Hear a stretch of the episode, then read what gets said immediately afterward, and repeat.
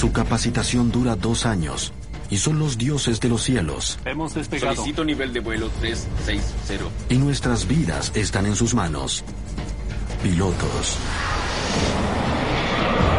Pero ¿qué ocurre si un piloto no sabe lo que hace? Se inclinó así y cayó en picada hacia tierra. Los errores de los pilotos han provocado algunos de los peores accidentes en la historia de la aviación. Lamentablemente, no manejó bien la situación en ese momento. La lucha para reducir los errores de los pilotos se ha convertido en uno de los mayores desafíos de la aviación. Se invierten miles de millones en este problema. La filosofía de Airbus fue que podían hacer un avión a prueba de pilotos. Pero no hemos ido demasiado lejos en este esfuerzo por eliminar los errores de los pilotos. Es posible que algunas de estas tecnologías hayan sido la verdadera causa de algunos desastres.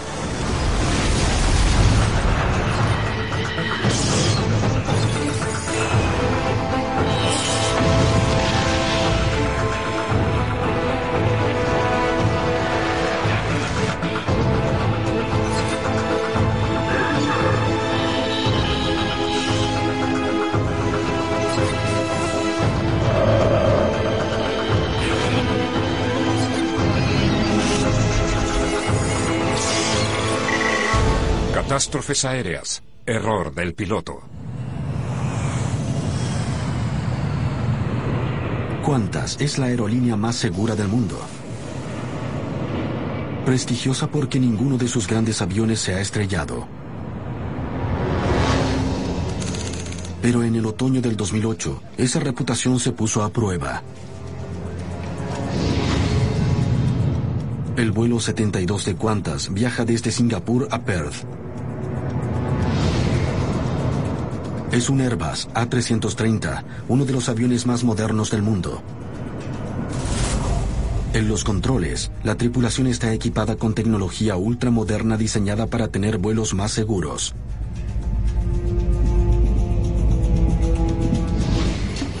El avión repleto con más de 300 pasajeros se acerca a la costa australiana. Repentinamente realiza una serie de movimientos inusuales y peligrosos.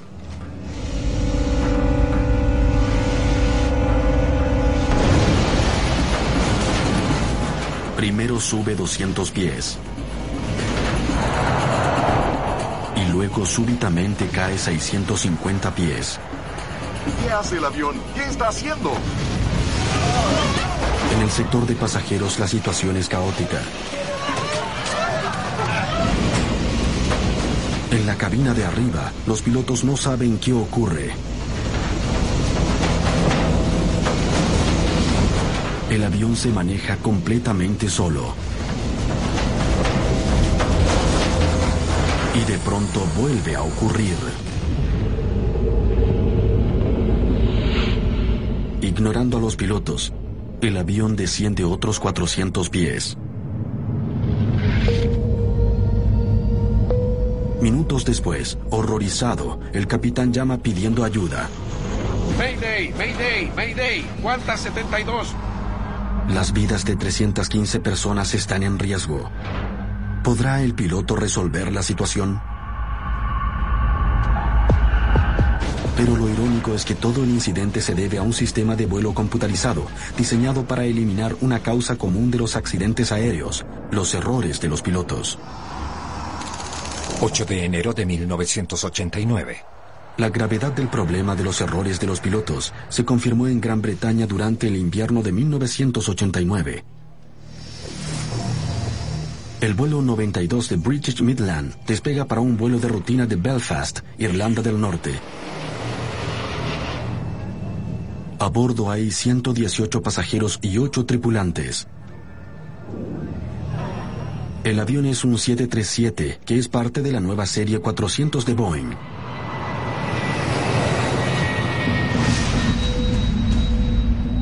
A cargo está el capitán Kevin Hunt, de 43 años, uno de los pilotos más experimentados de British Midland. El primer oficial es David McClellan, de 39 años. El avión asciende rápidamente a los 28.000 pies de altura. Es un despegue normal. Pero 13 minutos de vuelo después, justo cuando el avión está a punto de llegar a altitud de crucero, se produce un gran ruido.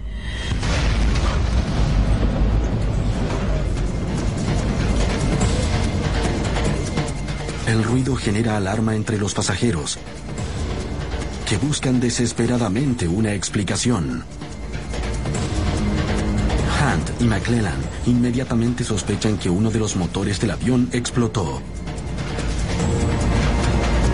La grabadora de voz de la cabina capta a Hunt preguntando cuál de los dos motores está dañado. ¿Qué motor? ¿Cuál?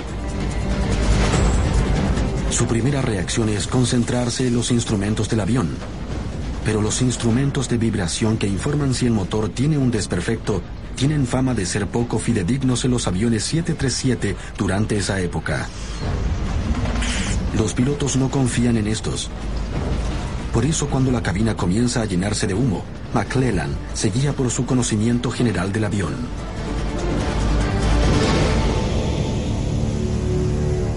Este le indica que el humo debe provenir del sistema de aire acondicionado y que este, en los 737, es accionado por el motor derecho. La grabadora de voces en la cabina registra a McClellan tomando una decisión clara. Es el derecho, tiene que ser el derecho. Apagando motor derecho. Hunt apaga inmediatamente el motor de la derecha. El ruido y las vibraciones cesan. Algo está pasando. Un gran ruido. No sé qué puede ser. Es normalísimo. La calma regresa a la cabina. Los pasajeros se relajan. Pero minutos después, hay otro estruendo aún más fuerte.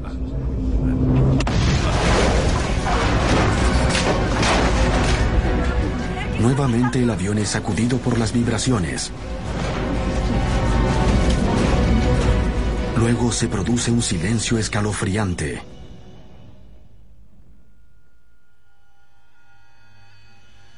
El segundo motor, al lado izquierdo, deja de funcionar. El vuelo British Midland 92 no tiene potencia alguna. Segundos después, el avión de 400 toneladas se estrella.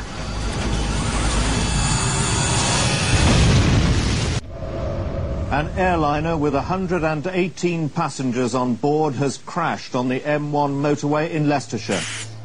En Belfast, el destino del vuelo, parientes ansiosos esperan en el aeropuerto a un avión que nunca llegará. Las primeras señales sugieren que no habrá muchos sobrevivientes. Ed Trimble lideró la investigación del accidente. Mr. Trimble, Mr. Trimble, BBC, can we talk to you? La mayoría de los investigadores habría dicho que las posibilidades de tener sobrevivientes eran bajas. Claramente el avión en ese instante volaba a más de 180 kilómetros por hora y de pronto se detuvo abruptamente y por eso uno supondría que las fuerzas G habrían sido muy elevadas. Sorprendentemente, solo murieron 47 pasajeros. 71 sobrevivieron. We were down on the ground with a, a crash. All the lights were out, and we seemed to be at an angle of about 45 with the vertical. And uh, at that time, really, there were a few people moaning in the cabin saying, "Oh, my legs hurt. Uh, somebody please help me. I think I've broken my leg." The tailpiece that I was on actually appeared to break away and topple over, and at that stage, I was left uh, suspended upside down. Los sobrevivientes son trasladados a hospitales de toda la región.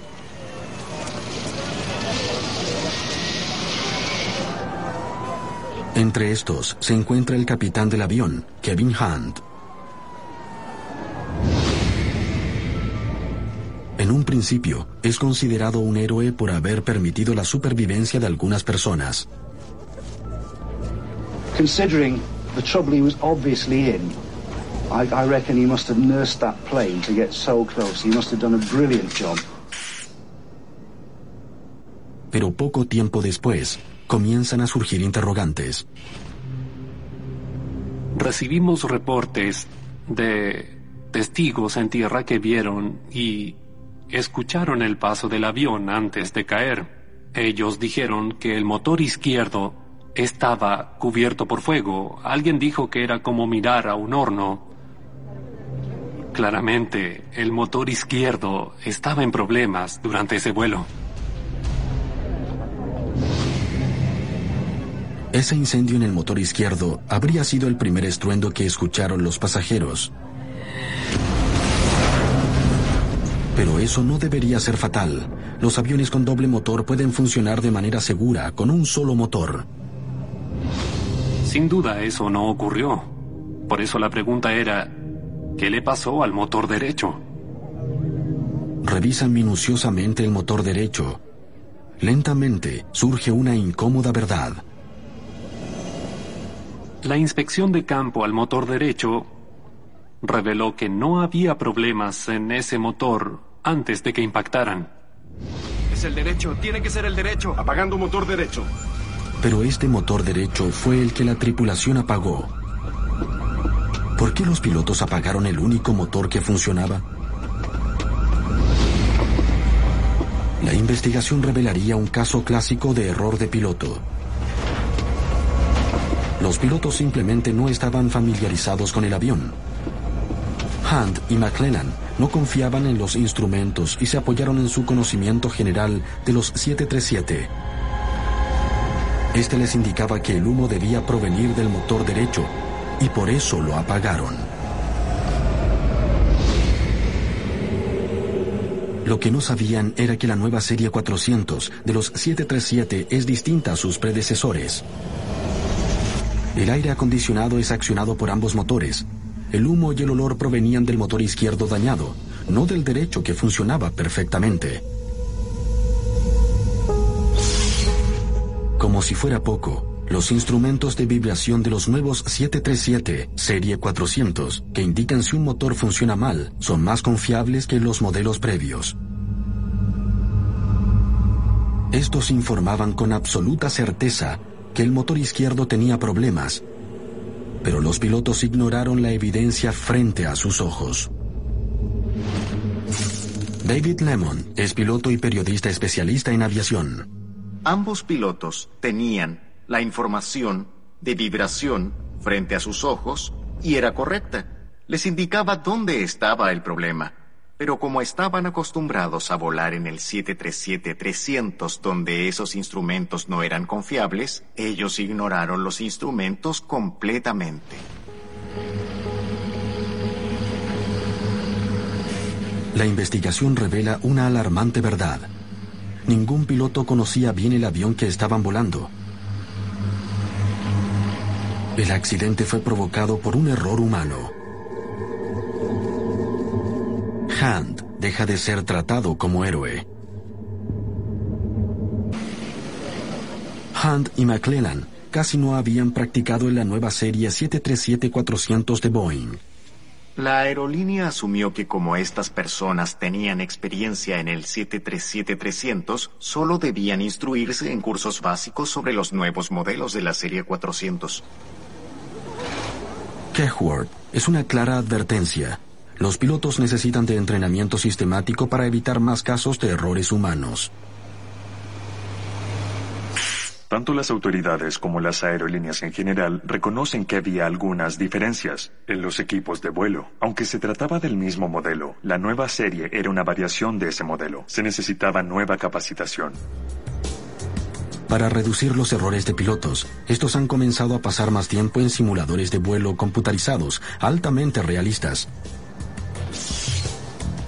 Estos pueden recrear casi cada situación de vuelo en cualquier parte del mundo. Los pilotos pueden aprender de manera rápida y eficiente sobre los diversos aviones, pero a pesar de las nuevas oportunidades para capacitarse, Atención, Midland 1, tuvimos un colapso del tren de aterrizaje. la industria de la aviación no ha aprendido completamente las lecciones de Kehworth. No se trata solo de aumentar el entrenamiento, sino que este debe ser el adecuado o las consecuencias pueden ser mortales. Se necesitaría otro accidente trágico para que la industria entendiera que había mucho por hacer. 21 de noviembre de 2001. Otoño de 2001. Un vuelo de American Airlines despega desde el aeropuerto Kennedy de Nueva York. El vuelo 587 se dirige a República Dominicana. A bordo, muchos de los pasajeros viajan para visitar a familiares y amigos. Pero casi inmediatamente después del despegue, algo malo ocurre. Patrick Tuhig es un sacerdote católico local. Vi al avión cuando cruzaba este sector. En ese momento recuerdo que pensé, me parece que ese avión vuela un poco bajo. Se inclinó así y cayó en picada a tierra. Entonces pensé, esto no puede ser, es algo muy grave.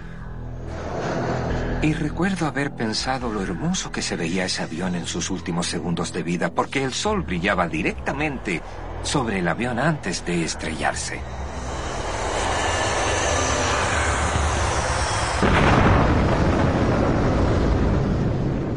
American 587 Heavy, I'm not receiving your transponder.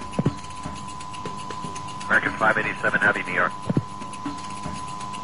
American 587 Heavy, New York.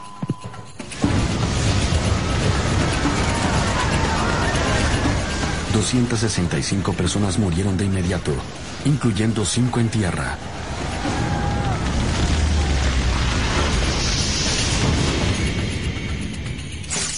Christine Negroni es una periodista experta en la industria de la aviación.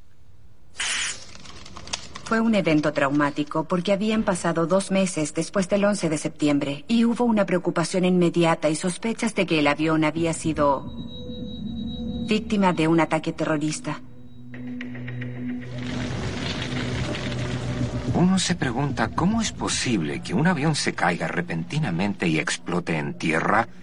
Por esa razón, la mayoría de las personas pensaban, esto tiene que haber sido una bomba que explotó en el avión. Es uno de los peores accidentes en la historia de la aviación americana. Realmente era casi imposible acercarse al fuego. Era demasiado intenso. Las personas que estaban en las cercanías no lo podían creer. Una de las víctimas es José Lora, un estudiante de Derecho. Para su hermana, aún es difícil hablar del tema. Es muy complicado vivir con este dolor. Cada vez que veo una fotografía de mi hermano, no, no quiero ni siquiera ver una fotografía porque no quiero recordar que él no está aquí con nosotros, que no existe. Y es muy difícil. El hombre a cargo de la investigación del accidente es Bob Benson. Inmediatamente se enfrenta a la exigencia de respuestas rápidas. Es un desastre que afectó a un lugar público. Había mucha presión de la ciudad de Nueva York. En las primeras conferencias de prensa que dimos siempre preguntaban qué fue lo que ocurrió, qué provocó el accidente, y obviamente no lo sabíamos. La búsqueda de respuestas era compleja debido a la escala de la devastación. No quedó casi nada del avión. En un principio pensaba mucho en la magnitud de nuestro trabajo. Muchas veces en este tipo de accidentes obtenemos mucha información de los restos del avión, pero en este caso lamentablemente el fuego fue muy intenso. El avión estaba lleno de combustible cuando cayó a tierra y por eso teníamos muy pocas pistas físicas. Pero luego encontraron una pista crucial. Estaba relacionada con el estabilizador vertical del avión que flotaba en la bahía más de un kilómetro y medio del punto principal de impacto. Era muy extraño que un terrorista hubiera volado solo la cola del avión. Por eso, pensamos en un principio que se trataba de algo más complicado que un ataque terrorista. It is the case that the National Transportation Safety Board is the lead agency because all information we have currently is that this is an accident. Pero si fue un accidente, ¿qué lo provocó?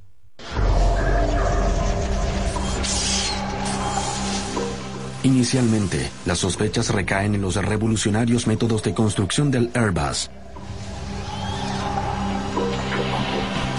Partes extensas del avión están hechas de un nuevo material compuesto conocido como fibra de carbono. Los materiales compuestos son lo que se usará a futuro. Son muy resistentes y además son mucho más livianos. Y en el negocio de la aviación, el peso equivale a dinero. Uno de estos componentes de fibra de carbono es la cola del avión y sus puntos de unión. ¿Acaso se trata de una gran falla en este revolucionario nuevo material de construcción?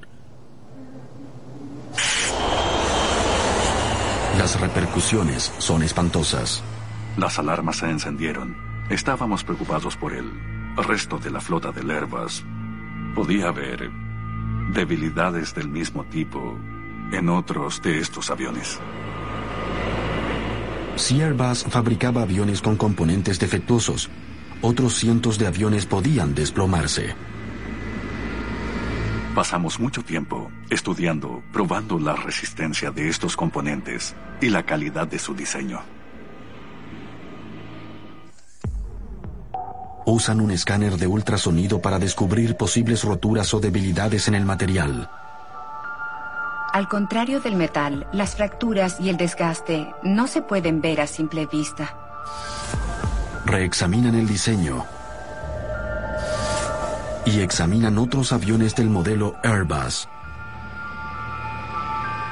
Pero no encuentran nada que explique por qué la cola se desprendió. Todo resultó ser una falsa alarma.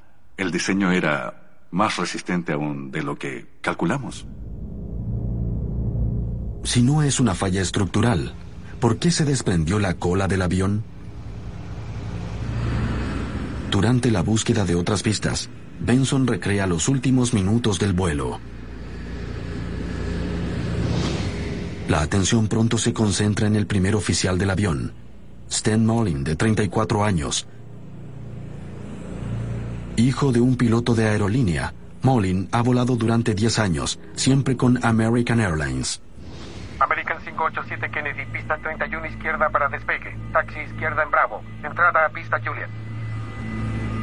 Ese día, mientras el vuelo AA587 se prepara para despegar, Molin está en los controles.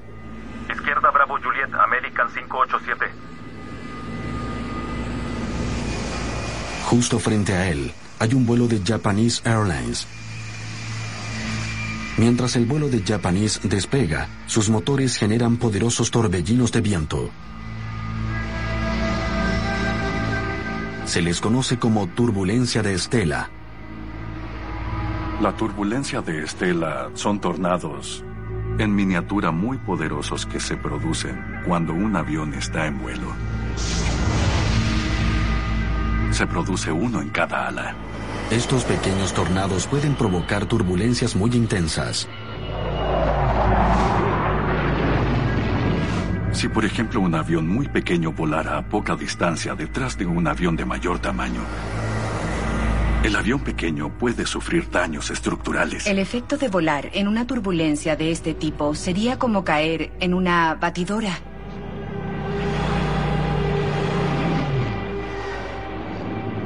Por eso los aviones deben mantener la distancia. Los controladores de tráfico aéreo lo saben y cada piloto debe saberlo, porque puede provocar muchos problemas. American 587, viento de 300 a 9, despejado para el despegue. Listo para despegar, 31 American 587. Pero es posible que un fenómeno como las turbulencias de Estela haya afectado tanto al vuelo 587? American 587, hasta pronto. En la Junta Nacional de Seguridad del Transporte, el equipo de Benson continúa buscando respuestas.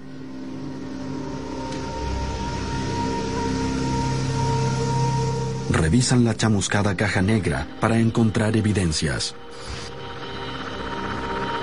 Convierten los datos numéricos en una ilustración de lo que ocurrió. Gradualmente recrean los minutos finales del vuelo 587 y descubren los errores del piloto.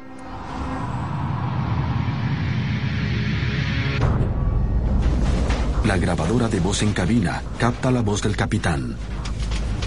Hay un poco de turbulencia, ¿eh? Molin responde. Así es.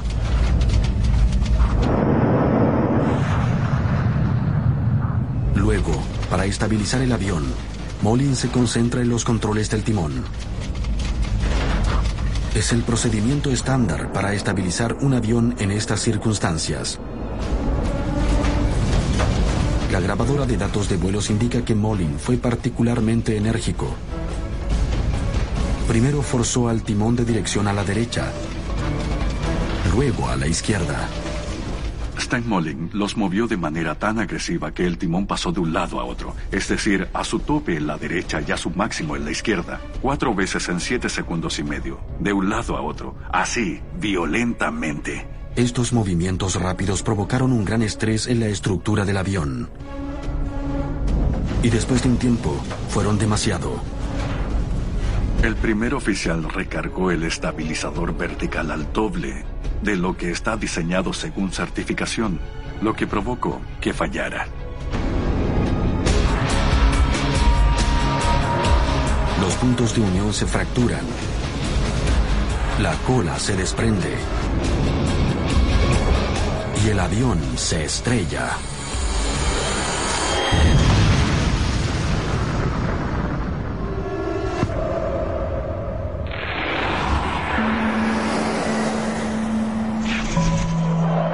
Pero ¿cómo un piloto puede romper un avión simplemente manipulando los controles de la dirección?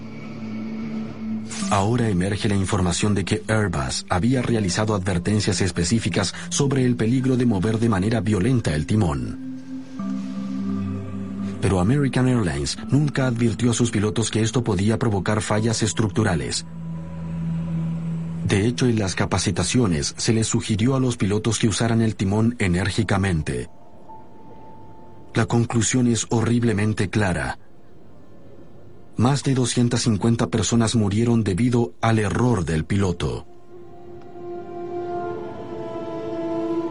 Molin simplemente no estaba correctamente entrenado para volar un Airbus. En el transcurso de la investigación surgen más datos sobre Molin.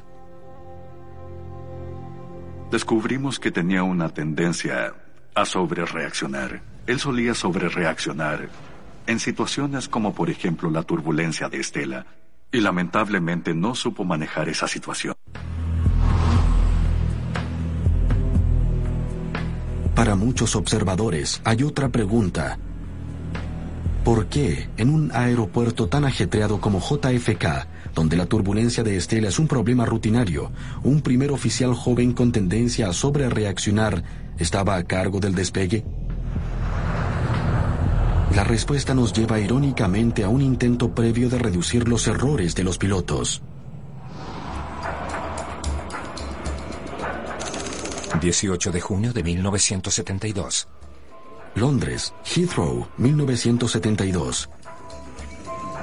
Ese año los pilotos de la aerolínea llamada British European Airways están en mitad de una amarga y controvertida disputa por los sueldos. Los pilotos jóvenes planean una huelga, pero muchos de los pilotos más veteranos de la aerolínea se oponen con vehemencia a esa idea. Uno de ellos es el capitán Stanley Key, a cuatro años de jubilarse y ansioso por no causar problemas.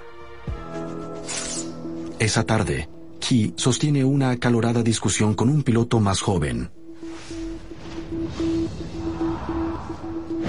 La opinión de Stanley Key era que las huelgas significaban un incumplimiento del deber. Él decía que había un deber que cumplir y si no lo hacías, fallarías en tu deber. Y eso significaba trabajar bajo cualquier circunstancia. Vuelo Trident.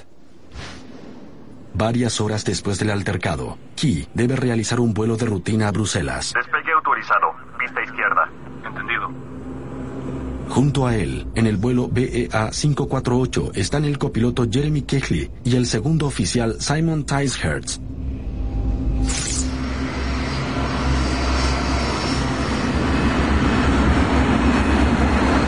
Se infiere que mientras el avión despega desde Heathrow, Key aún está furioso por la discusión. De pronto surge un problema. Los dos minutos y medio de vuelo, El avión pierde sustentación. Pasa a baja altura sobre la densamente poblada ciudad de Staines en las afueras de Londres. Segundos después, cae a tierra.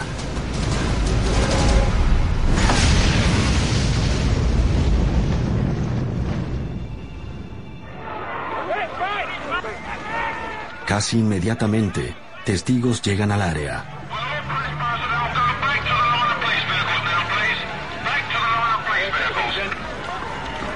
Las 118 personas a bordo mueren. Es el peor desastre aéreo en la historia de Gran Bretaña.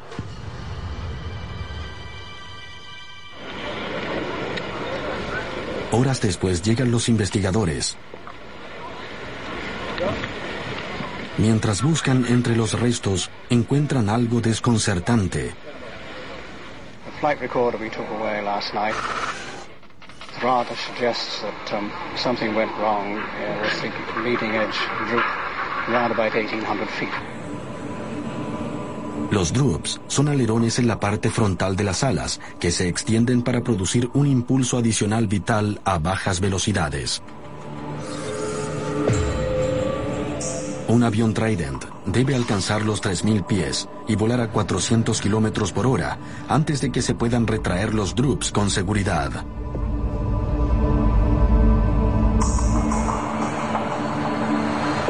Pero la grabadora de datos de vuelo demuestra que el vuelo 548 de BEA solo volaba a 1800 pies, a una velocidad de 280 kilómetros por hora, cuando se retrajeron los droops.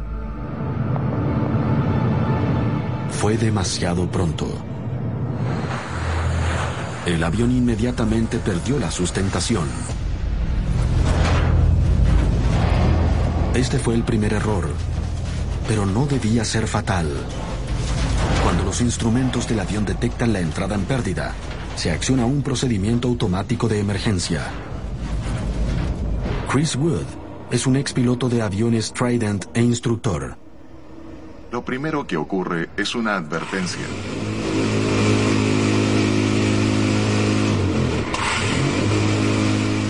Esto sacude la columna de control y le indica al capitán que vuela a muy baja altura, mueve la palanca hacia adelante y hace bajar la nariz del avión para aumentar la velocidad. Si el piloto sigue sin reaccionar, se inicia un segundo procedimiento de emergencia.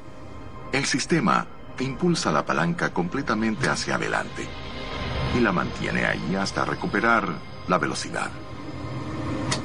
El avión se inclina, la velocidad aumenta y la pérdida de sustentación se revierte. Pero la grabadora de datos de vuelo demuestra que alguien ignoró esas alarmas. ¿Por qué? ¿Qué provocó que Stanley Key, un piloto de gran experiencia, cometiera un error tan básico? ¿Y por qué nadie de la tripulación lo ayudó?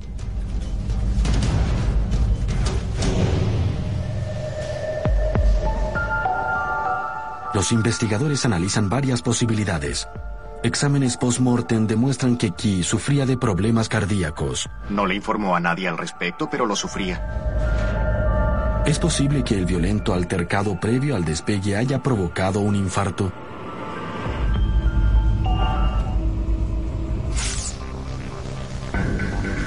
Una pista más sorprendente aún se obtiene gracias a un trozo de los restos del avión. Es el registro de vuelo de uno de los pilotos jóvenes. En este hay frases en contra de Key. Una dice, Key debe irse. ¿A dónde? Al retrete. Otra sugiere, cuando Stanley Key muera, ¿quién será el siguiente representante de Dios en BEA? ¿Es esta una pista del verdadero problema? ¿Es posible que la disputa por la huelga haya empeorado tanto la relación entre Key y su joven tripulación que simplemente no se hablaban? Si Kigley o Ticehurst expresaron su preocupación, ¿el oficial en jefe simplemente los ignoró? La relación jerárquica en esa cabina era distinta. En otra época cuestionar al capitán era mucho más difícil que ahora. Nunca sabremos cuál es la verdad. Pero el informe de los investigadores provocó cambios importantes para reducir los futuros errores de los pilotos.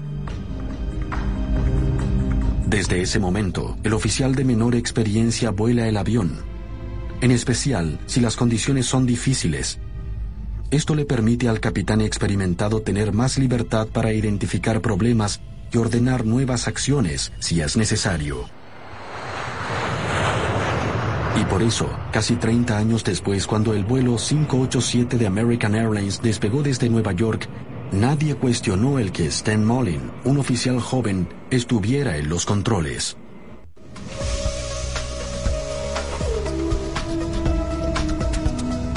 A principios de la década del 2000, las lecciones de accidentes como el de Keckworth y Queens finalmente dejaron algo concreto. Los reportes de ambos accidentes recomiendan una mejor capacitación. Ahora los pilotos pasan más tiempo en simuladores aún más sofisticados. Pero en la industria de las aerolíneas hay un desarrollo aún más importante, diseñado para eliminar los errores de los pilotos, la automatización.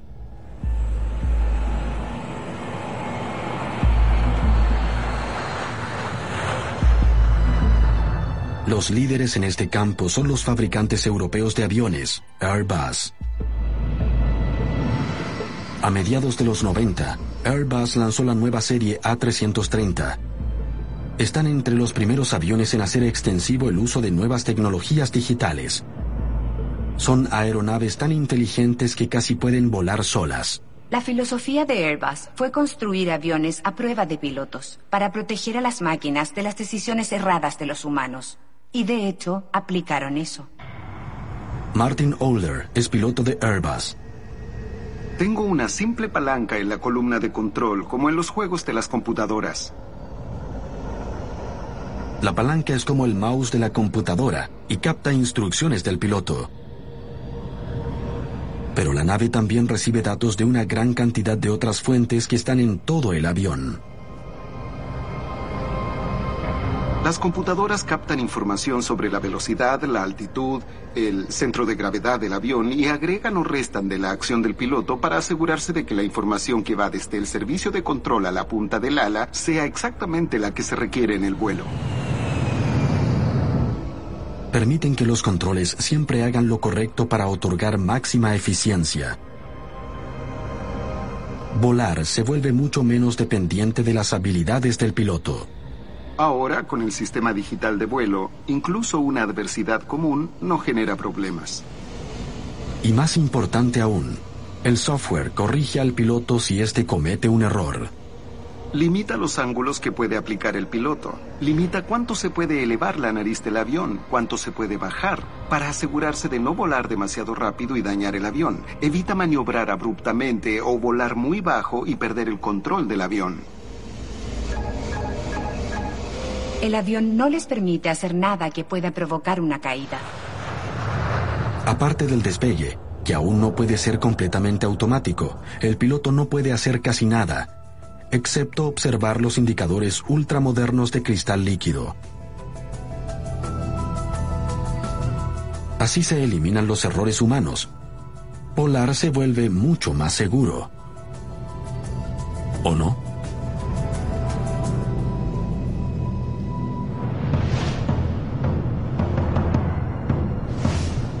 Uno de estos superaviones automatizados es el vuelo 72 de Qantas, que vuela desde Singapur a Perth.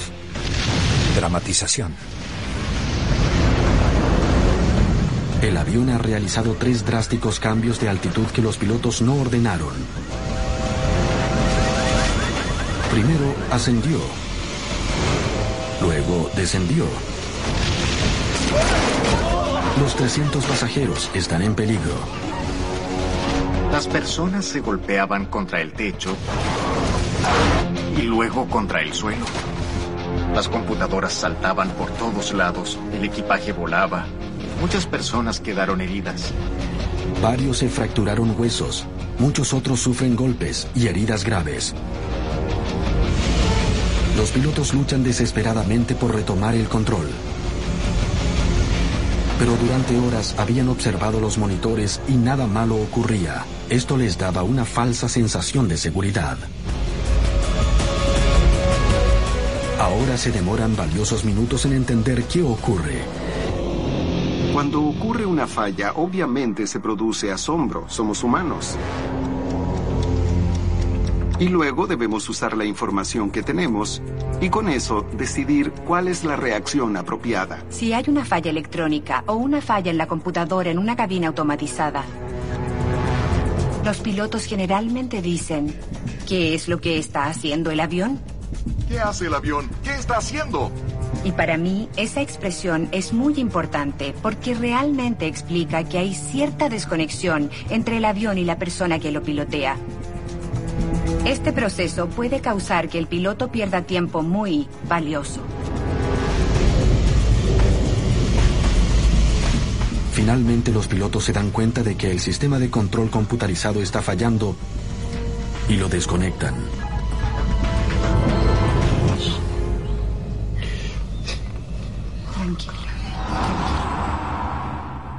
40 minutos después, el avión realiza un aterrizaje de emergencia en el occidente de Australia.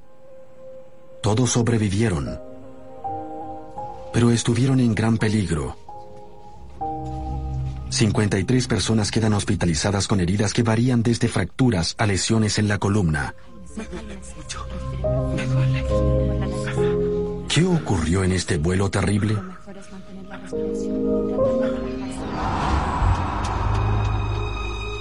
Una investigación posterior revela una conclusión inesperada e irónica.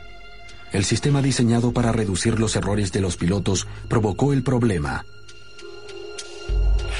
El avión está equipado con sensores que monitorean automáticamente el ángulo de vuelo. Al parecer estos enviaron datos erróneos a las computadoras que controlan el piloto automático. Primero le indicaron al piloto automático que el avión descendía bruscamente, cuando volaba de manera normal. Sabemos que si a las computadoras les indicas mal algo, estas asumen que es correcto y comienzan a actuar de acuerdo a eso. El piloto automático pensaba que el avión descendía demasiado rápido y ordenó ascender. Las computadoras recibieron la información de que la altitud del avión variaba y no era así, pero estas intentaban corregirla. Segundos después, los sensores cambiaron de opinión y le ordenaron al piloto automático descender. No eran las computadoras las que estaban erradas. Los sensores, sí. Los pilotos no tuvieron otra opción que desconectar el piloto automático.